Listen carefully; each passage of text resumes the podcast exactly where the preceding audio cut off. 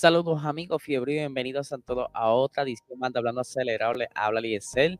Espero que se encuentren bien. Quiero darle las gracias a todas las personas que se conectaron anoche durante la premiere del episodio de Box Talk. Si tú no lo has visto todavía, puedes accesar a nuestro YouTube, PR Racing Sports, o los que nos están viendo aquí en YouTube. Puedes buscar por aquí, darle scroll down y vas a ver el episodio. Quien estuvo de invitado con nosotros, José Valiente, directamente desde la hora machorra, así que todo el mundo está bien contento con el episodio, así que date la vuelta y escúchalo. Digo, lo puedes escuchar si pones el YouTube, ¿verdad? Y le das play y pones el teléfono al lado con, el, con los headsets y lo escuchas, o lo puedes ver en la, en la sala de tu casa, como tú quieras. Pero mira, hay días libres, lo puedes ver con calma, así que espero su feedback, me dejan saber. Pero vamos al episodio de hoy. Ya tienes que haber leído el título y me imagino que quizá si fuiste uno de los que me escribiste, el que quería este episodio, vamos a estar hablando de Charles Leclerc y sus comienzos. Eh, fue algo que me han pedido ya varias personas y estaba esperando como que el momento indicado para sacarlo y yo creo que ya es hoy es hoy. Así que se lo van a disfrutar. Como todo piloto de la Fórmula 1, empiezan en karting, ¿verdad? Charles Leclerc comenzó a correr karting en el 2005 y que curiosamente para ese entonces, él, según llega ahí en el 2005, él gana el campeonato de Francia eh, el 2005, 2006 y 2008. Para el 2009, él eh, fue campeón de los cadetes, eso es una categoría allá en Francia que se llama eh, cadetes de Francia, lo que es como si fuese una, una subdivisión de karting y esto fue antes de subir a la categoría KF3, que esto es básicamente como actualmente la Fórmula 3, Fórmula 2, Fórmula 1, por así en karting, por eso tiene la K, KF3. Eh, en el eso fue antes de entrar, ¿verdad? Fue campeón de cadetes francesa antes de subir a la KF3 en el 2010, donde curiosamente también gana la Copa Kart, eh, Karting Junior eh, de Mónaco y también gana en la KF2 en el 2012 para el equipo de Art Racing, que esto es un equipo que está presente tanto en karting como en Fórmula 3, Fórmula eh, Europea, por ahí, ¿verdad? Ellos tienen representación en varios equipos y en categorías donde se desarrollan los pilotos. Eh, ya para el 2014 es que Charles Leclerc entra a la Fórmula Renault 2.0, donde él corrió para Fortec, Motorsport, donde tuvo siete podios, tuvo doble victoria en Monza, eh, quedó segundo en el campeonato a tan solo por detrás de Nick DeVries, ¿verdad? Que Nick eh, no conocen quién es Nick DeVries, él es eh, campeón del 2021, si no me equivoco, la mente no me falla de Fórmula E, actual piloto de reserva del equipo Mercedes y que pues es uno de los contenders que pudieran estar entrando a la Fórmula 1, quizás en el equipo de Mercedes próximamente dentro de un futuro no muy lejano. Eh, para este mismo año, él pues eh, tuvo, como un mal rato, por decirlo así. Charles Leclerc, para el que no sepa, él era bien, bien cercano al piloto de Fórmula 1, Jules, Jules Bianchi, que para el que no sabía, él era su padrino. O sea, así de cercanos eran que Jules era su padrino. Y en el 2014 es cuando Jules tiene ese accidente allá en, en Japón, un, un gran premio mojado para los que no se acuerden o no sepan, durante ese gran premio hubo mucha lluvia, hubo un accidente y pues había bandera amarilla, safety car y estaban removiendo el monoplaza de la pista, pero por alguna razón eh, lanzan la carrera, dan bandera verde, Jules, pues, obviamente hay un aguacero increíble. Y en una de las zonas pierde el control y lava la pata que se encuentra con el, la grúa y choca con la grúa.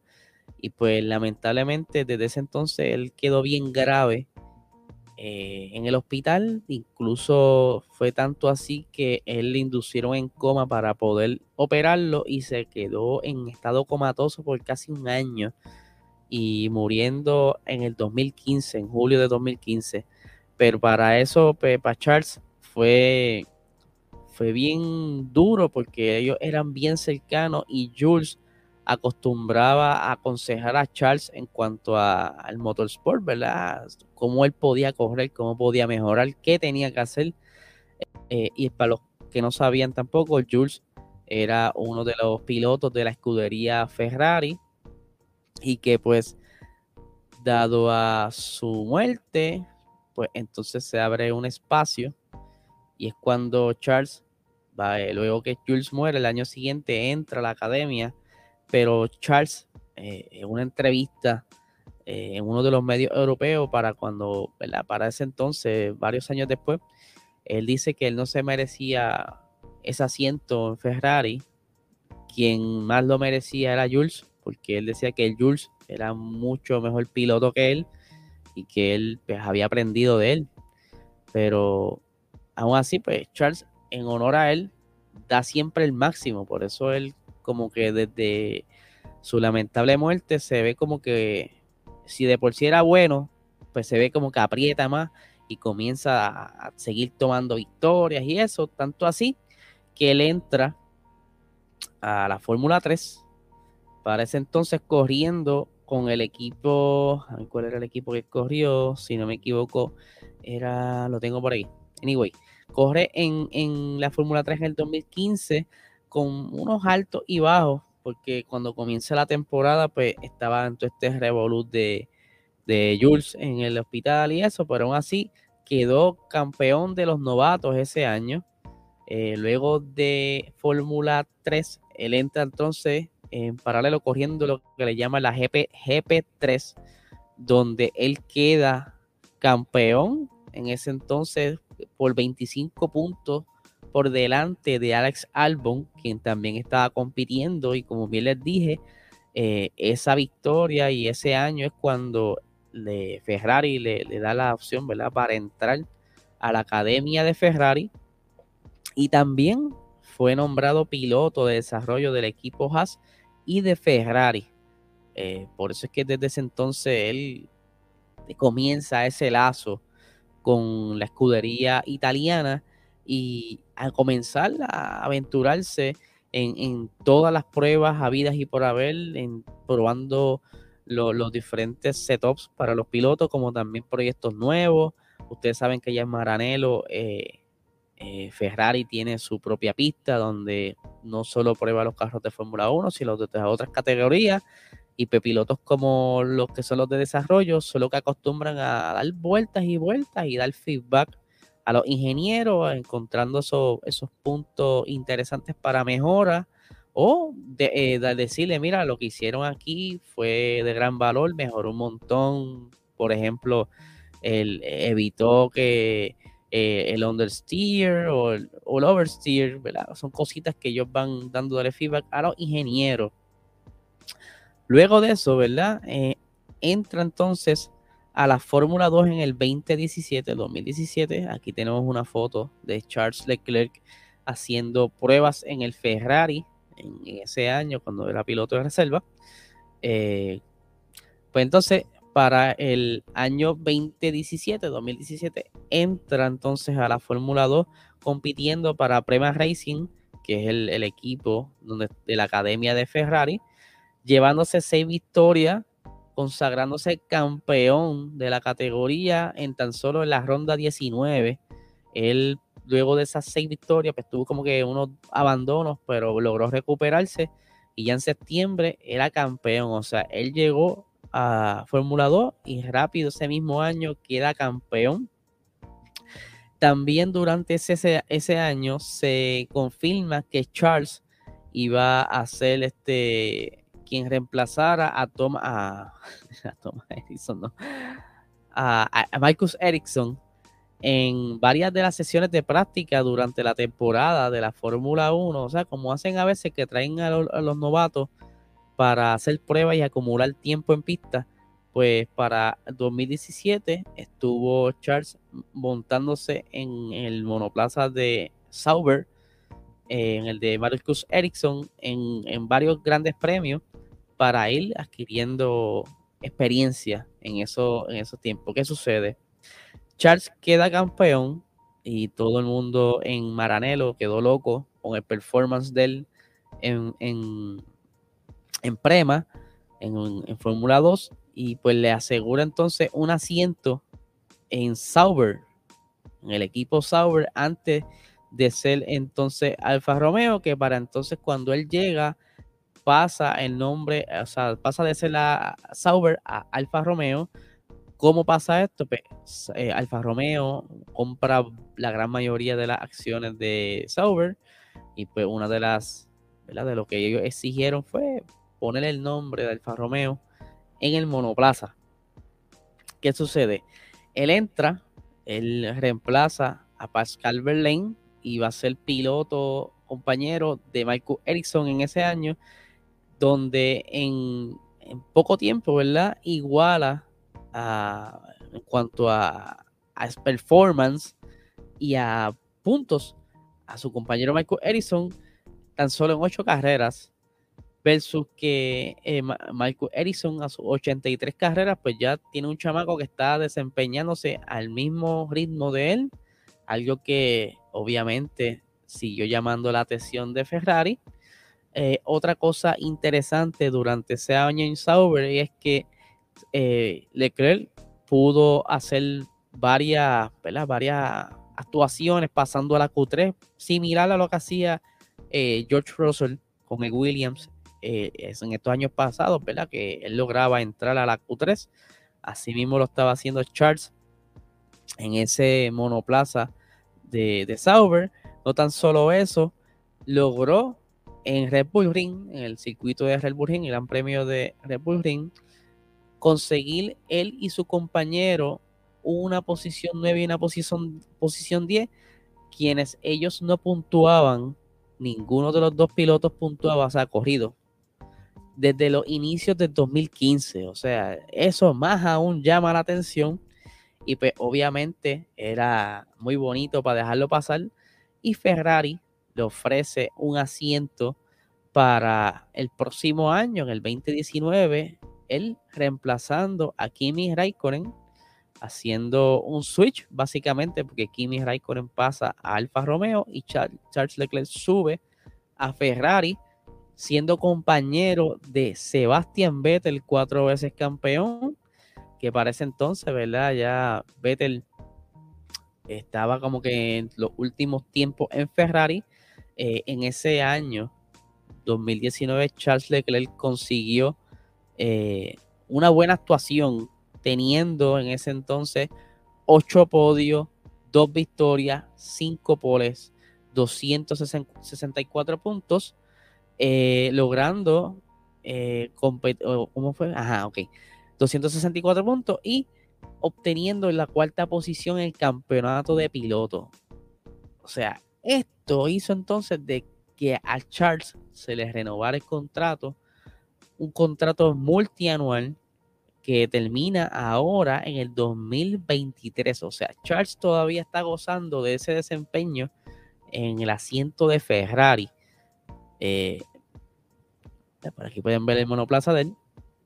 Obviamente, luego de eso, pues lamentablemente pues, surgió la situación que hemos hablado muchas veces, donde Ferrari pues, le banean el motor, el uso del motor que ellos estaban utilizando en la segunda eh, parte de la temporada, donde ellos lucieron muy bien. Y pues ya para el 2020 pues vimos una decadencia en el equipo, no tan solo Charles, es que ese año no tenían eh, un buen monoplaza. Aún así, él logró conseguir 98 puntos en ese año 2020 y conseguir dos podios. Pesar de tener un traste de carro, logró conseguir dos podios, terminando entonces octavo en el campeonato de pilotos.